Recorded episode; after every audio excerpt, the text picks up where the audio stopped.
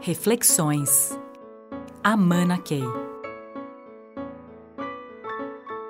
A gente tem visto muita coisa que, por exemplo, favorece muito a evolução do líder e da sua organização em função do que está no software da pessoa, nas crenças que tem, naquilo que acredita, nas verdades que carrega, ou seja, o conteúdo do modelo mental, como a gente costuma dizer.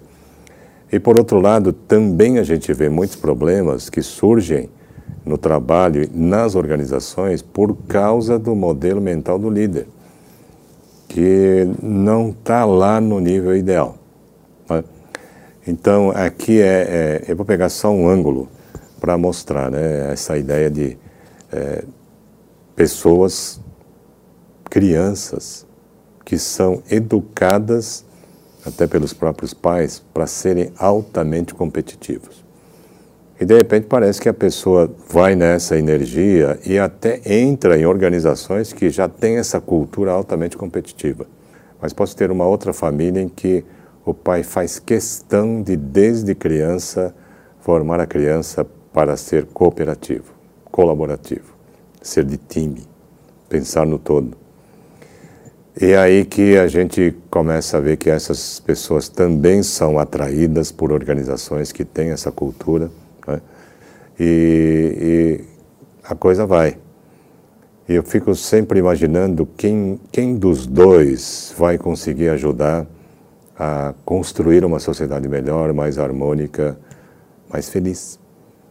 Então a gente diria que a pessoa que tem um software né, com premissas altamente competitivas é, precisa, num certo sentido, olhar o que está acontecendo no mundo e ver o que não está funcionando. E se a pessoa for fundo nessa reflexão, vai descobrir que a questão da competição, ela traz uma série de subprodutos em todas as áreas, seja na educação, seja no, no negócio, nas empresas, na política, e que leva a, a um tipo de fragmentação, separação, e que faz com que o todo não evolua da melhor forma possível. Então, eu diria que se nós a gente sempre desconfia, né, de que tem coisas e que eu acredito que não sei se é aquela que funciona, funciona melhor, tendo em vista o que está acontecendo na sociedade. Vocês lembram aquele negócio de que eu sempre digo? É, esse certo ou errado não é o X. O, o X é ver se está funcionando.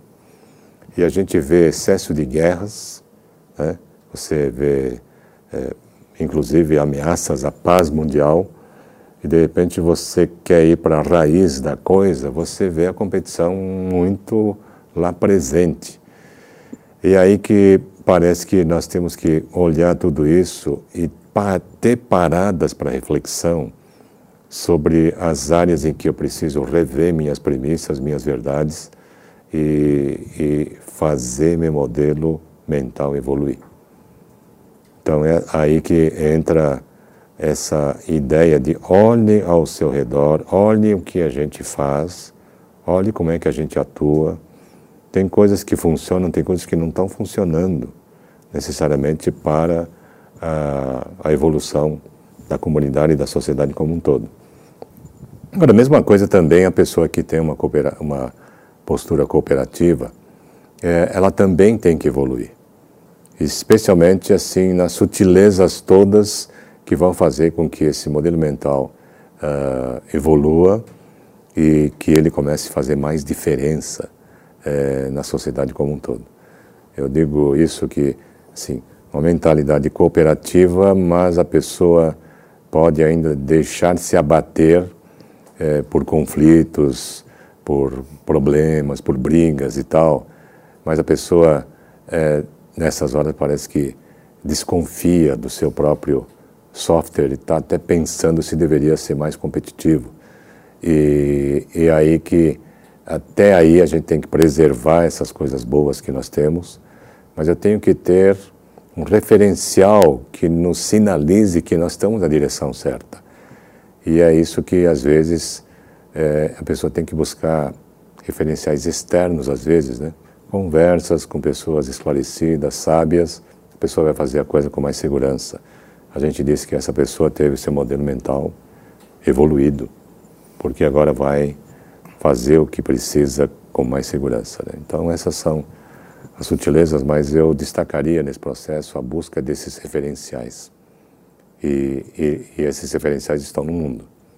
Então, daí a importância de a gente estar conectado, uh, vai lá ver, tenta entender o mundo, veja os paradoxos, veja os problemas que existem. E se a gente está ligado a essas questões o tempo todo, nós temos sim referenciais do que funciona, do que não funciona. Isso pode ser bem legal para a nossa evolução. Né? Toda vez que eu ouvir alguém reclamando, eu tenho que começar a pensar em é, como é que eu solucionaria isso. A outra é como é que eu estimularia essa pessoa a pensar em soluções. Né? E pode acontecer com nossos filhos, pode acontecer com membros da nossa família, pode acontecer com as nossas equipes da organização pode acontecer com as pessoas que estão acima de nós, né?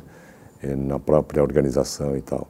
Mas é, não deixar de botar energia na direção da solução. E aí, isso, acho que esse esforço diário, ele tem uma, uma, uma energia de mudança impressionante.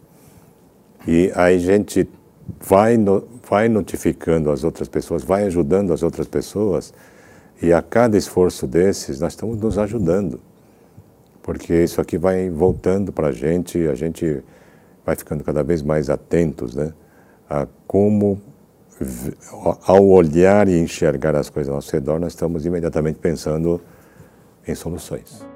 Reflexões. Amana Key.